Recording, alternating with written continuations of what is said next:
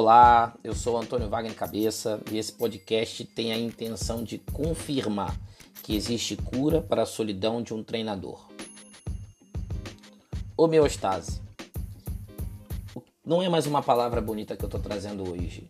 Uma palavra que de repente muitos de vocês podem não conhecer e outros conhecem bastante.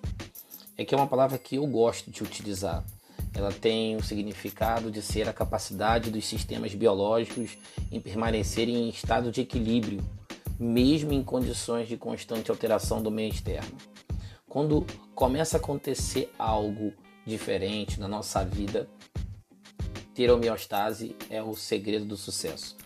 Mas eu não aprendi assim, dessa maneira. Eu tive que viver muitas coisas e, e hoje estou aqui exatamente para tentar que você possa ter uma reflexão sobre tua prática. Eu, quando comecei, é, não imaginava é, que existiam é, esses tipos de situações. Eu não, nem passava pela minha cabeça.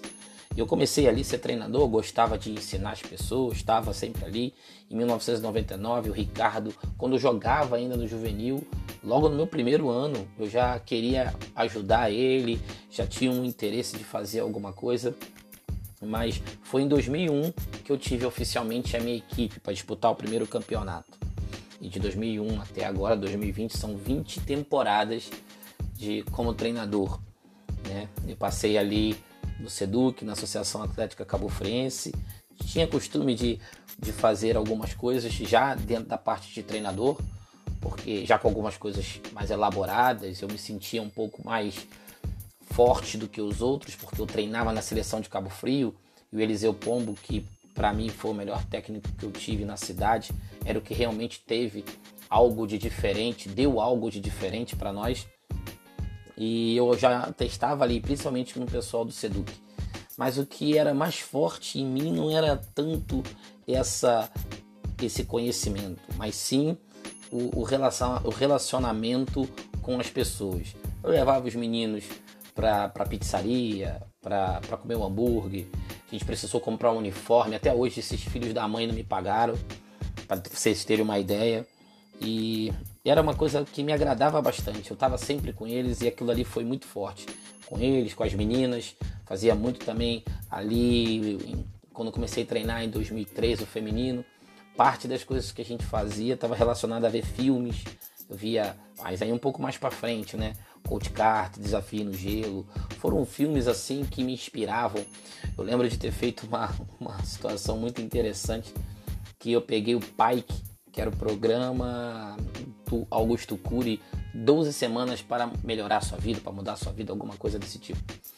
E e comecei a aplicar com as meninas. A gente se reunia todos os domingos e a gente lia aquilo ali porque eu acreditava que aquilo ia fazer elas pessoas melhores e isso faria com que elas, se, elas jogassem melhor. Eu tinha um pouco dessa, dessa situação, mas não era tão conhecedor profissionalmente.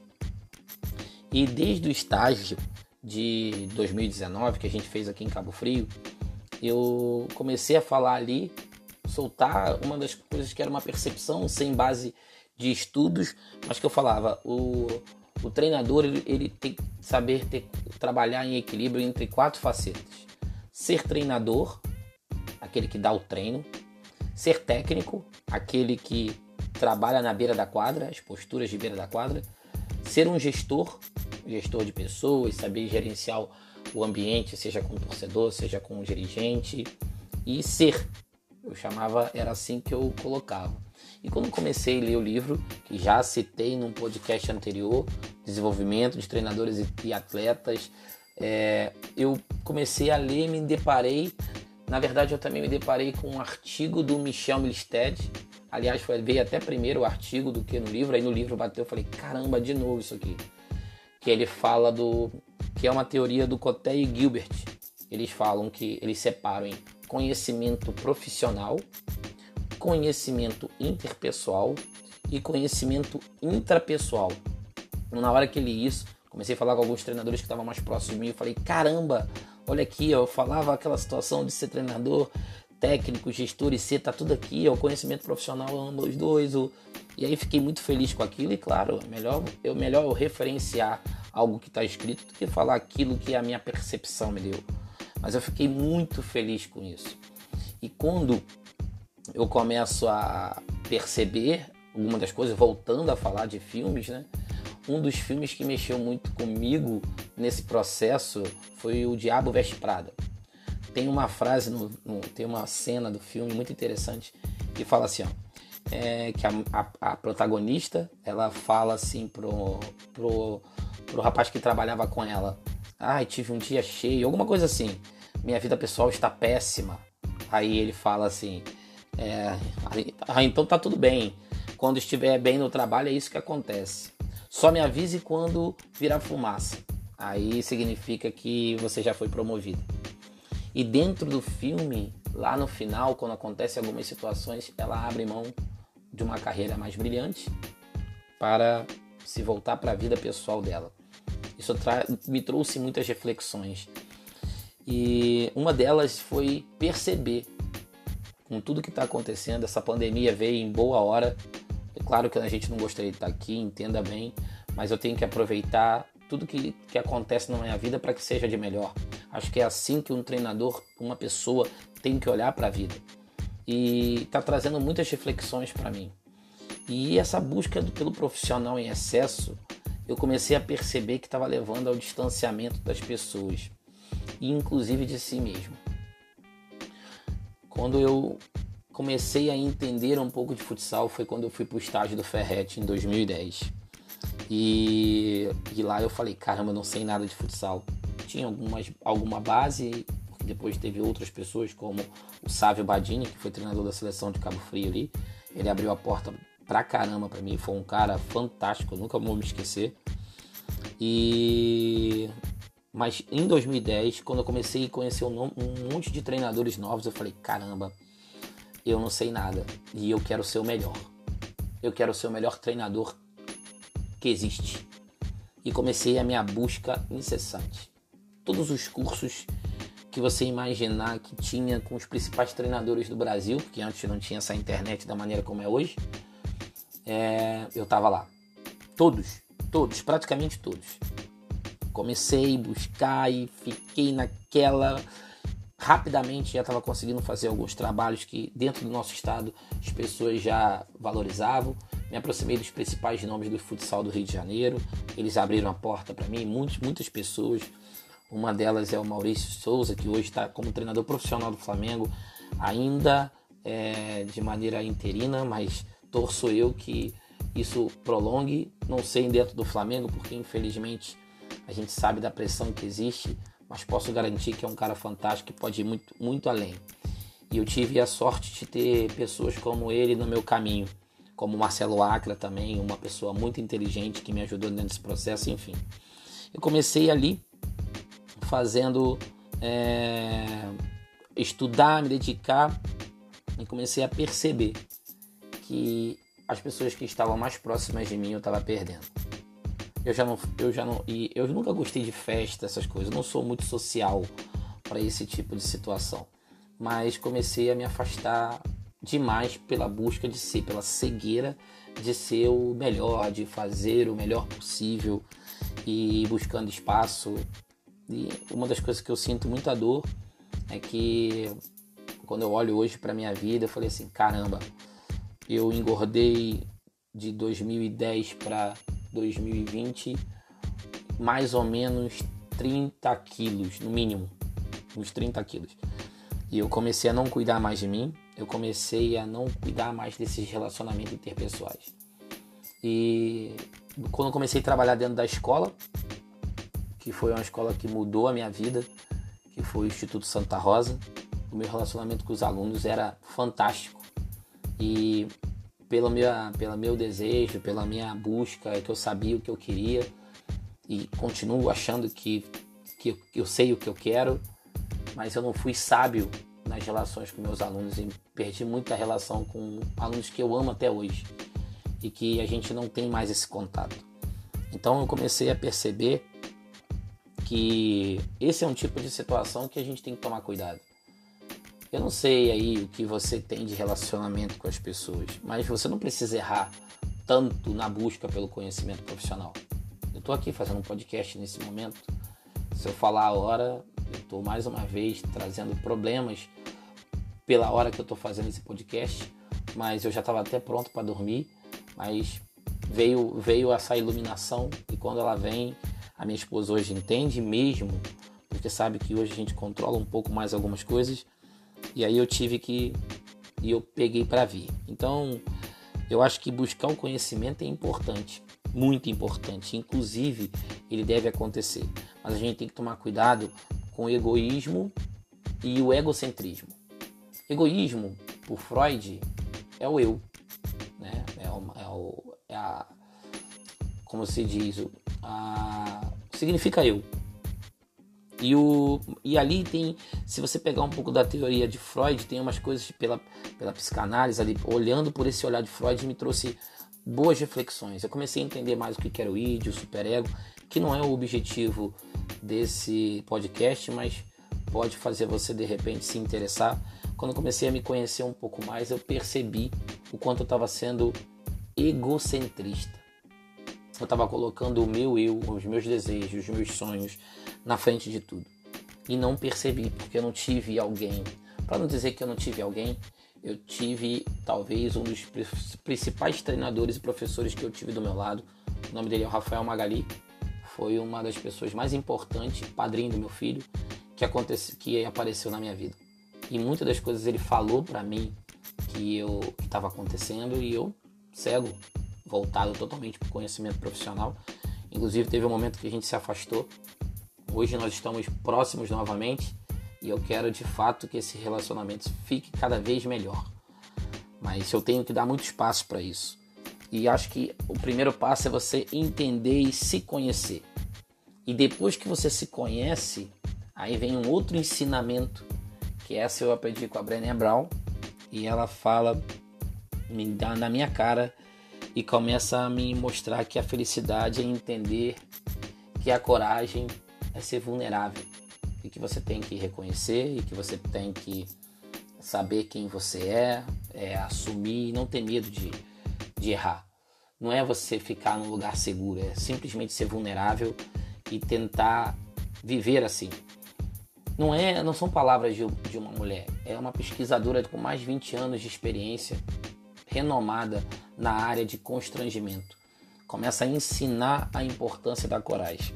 E aí eu tive que encarar algumas coisas importantes na minha vida. Eu tive que, inclusive, conversar com a minha esposa e falar com ela o quanto eu fui ruim nesse tempo todo.